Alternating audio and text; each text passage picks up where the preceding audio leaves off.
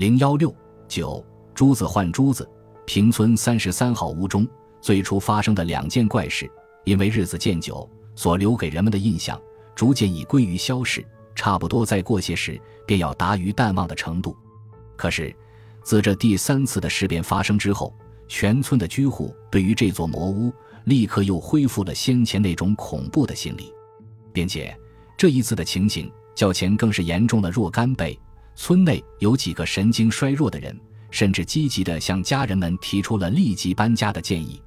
不过，村内其他的居户，他们所感到的只是惶惑不安而已。其间最感到心惊肉颤的，当然要数到三十四号与四十三号身当其事的两家了。那个柳大胖子，每一想到那空屋中的血渍和怪牙，却使他的全身的肥肉块块都会飞舞起来。可是他却完全没有想到。在过去时间中，他自己也是每天磨尖了齿牙在啃嚼人家的血肉的。自从这惊人的飓风出乎意外的袭击进了这两家屋子以后，这屋中的一切人物差不多感到每一方寸的空间都充满了出人的芒刺，而一秒钟的时间中也都在增进火烧一般的焦灼。这样整整一昼夜匆匆过去了，虽经真奇四出，努力搜索。但结果却像一颗最细小的石粒，投进了最辽阔的太平洋内，在怒涛汹涌之中，连最细小的一星泡沫也不曾发现。在这难堪的二十四小时内，两家的家人一面演奏着黄急与恐怖的交响曲，同时也搬进了烧香、许愿、乞客、测字以及其他种种可笑可怜的演出。至于报警、登报、悬赏等等必要的举措，当然。那更不用说的。警探自从接获了这惊人的报告，自然也曾迅速发动了他们的侦查。可是所谓侦查，结果也只侦查侦查而已，暂时却不能有多大的帮助。光阴先生不管人世间有许多疾苦，他只顾拔腿飞奔。匆匆间，三天又过去了。在这三天之中，四十三号中的那个专门吸收他人高血而营养自己贵体的柳大胖子。以及的三整天没有吃到一顿好饭，嘿，在平时他惯常以那种绝食的惩罚施于广大的群众的，而这一次他却把这美味的恶行慷慨地赐给了他自己。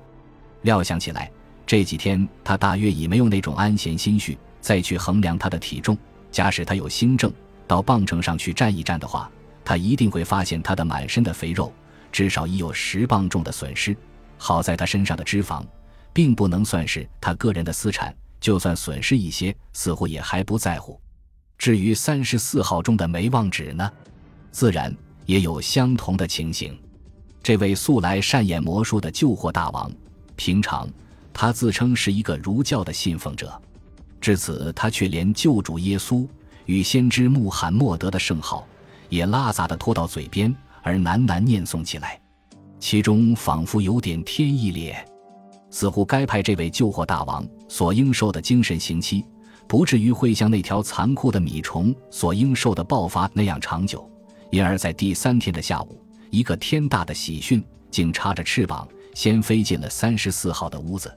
这一天，有一个男仆自外喘息的飞奔进来，报告梅旺只说，隔壁三十三号中那个失踪的画师突然回来了。他专程要来拜会主人，这一个意外而突兀的消息，无异于一方铁块，在这南京朋友的胸口重重撞击了一下。他惊疑而又心快的暗存：这画师是同自己女儿一同失踪的人，现在要来求见，显然的一定带来了什么意外的消息。他不及细加考虑，在急骤的心跳之下，连说快请。小而精致的会客室中。那神奇的画师于时平挺挺胸，昂然地走了进来。这位从象牙塔里摇摆出来的人物，像他其余的同行一样，一脸都是艺术大师的色调。他身上依旧穿着那套灰色钢方格的旧西装，胸前依旧挂着那个注册商标式的蓬松大领结。衣衫虽毕旧，神采却很轩昂。他像一座铜像般的在这屋子中央尊严的一站，神气上。好像表示他就是这间屋子中的高贵的主人。哟，于先生回来了，没有受惊吗？光顾壁处有何见教？主人梅旺止睁大了两眼，竭力表示着恭敬，但恭敬之中分明带着一种迫切与困惑。请梅先生垂恕冒昧，鄙人专程造福，想替令爱珊珊小姐做一个媒。来可绝不考虑，干脆的回答。莱克的开场白是这样的突兀可怪，却使这位救货大王格外感到非常的惶惑。他简直猜测不透此人的说话是何用意。但这神奇的画师似乎早已看透他的心事，所以不等他开口发问，立刻自动接口道：“令爱千金，经鄙人驱留在舍下，一切平安，请你放心。”莱克说出了这一句话，无意在这南京朋友的耳边冷不防地放了一个炮仗。这位救火大王不觉呆怔了半晌，定定神，渐渐他对这事已经明白了几分真相，他不禁圆睁着两眼。把一种火焰似的怒光射到了莱克的脸上，他且颤且怒地说道：“你把我的女儿留在你的家里，这是什么意思？”他又生气地问：“你是什么人？”这时候，主客双方的情形可说非常有趣，而也非常特别。在主人方面，那神情是万分的紧张，好像他的整个的躯体一时已变成一辆喷火的坦克车，准备着向对方冲过去。可是莱克的状态。恰好和他完全相反，他简直镇静的和一块竖立在齐格飞房间后面的钢板一样，只是微微然的不动半点声色。只见他悠然走进一张桃花木的小圆桌，在那里安放着净刻的纸烟和精巧的打火机。他斯文的自动取出了一支烟，还用一种骄傲的目光细看了一下这纸烟的牌子。在他看得认为满意之后，方是以一种熟练的手法。拨动那个打火机，而把纸烟燃上了火。他一面悠悠然地喷着烟雾，一面他举眼找到了一个舒适的座位，温和地坐了下来。那位盛怒着的主人眼看着他这种安闲的神气，一时只觉迷离长恍，仿佛是在做梦。莱克吸畅了免费的纸烟，他又开口了。他说：“哦，你要问我是谁吗？喏，请看。”他伸出一枚手指，镇静地指了指他的左耳，同时他又不愿似的把他的身子向前略捋了一下，但立刻他又把身子仰贴到椅背上，做成了一个懒惰的姿势，像以上那种讨厌的姿态，在笔者的钢笔尖下，差不多已有过了十次以上的记录，而在每一次的技术里，那个不同型的对方却老是显示着一种相类的反应，啊。真讨厌呀！然而也可怪之至，这一位素来精明强干而以善演魔术著称的南京人梅旺志，当时他一看到这来客的左耳，立刻他像遇到了蛇蝎一样，只见他的额部迅速地分泌出了许多汗液，同时他两眼之中也透露一种不可掩饰的黄布。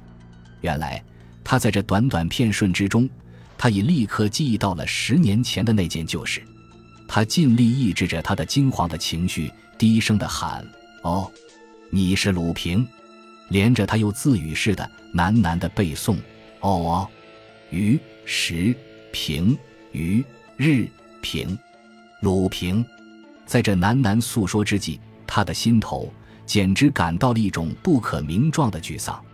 他自己抱怨他自己，为什么这样一个神秘可怕的敌人搬到了自己的贴邻，而自己竟会分毫不觉。那位神奇的来客。似乎不让他这可怜的懊丧，在他脑内留得太久，一直引起了生理上的妨害。因之，他又开口了。他点点头说：“不错，梅先生的记忆力很好，你想起来了吧？你的来意如何呢？”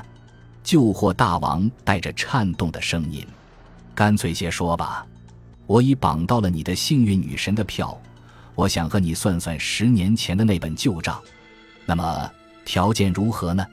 梅旺止在这种突如其来的恶劣情势之下，知道命运之神已在他的额上抹上了一些煤炭，没奈何，他只能硬着头皮吐出一种屈服的叹息。我清楚的知道，在你手内还留着三颗袖珍里的宝珠，你分两颗给我，交换你的一颗活的明珠。你说这个交易公平不公平？莱克毫不客气，这样爽脆的开了价。他又补充着道：“我的生平素来不做不留余地的事，你把两颗给了我，而你自己仍旧留着两颗，内中的一颗还是活的。我们双方利益均等，大家算是不吃亏。不过你要弄清楚我的生意一向是不二价的。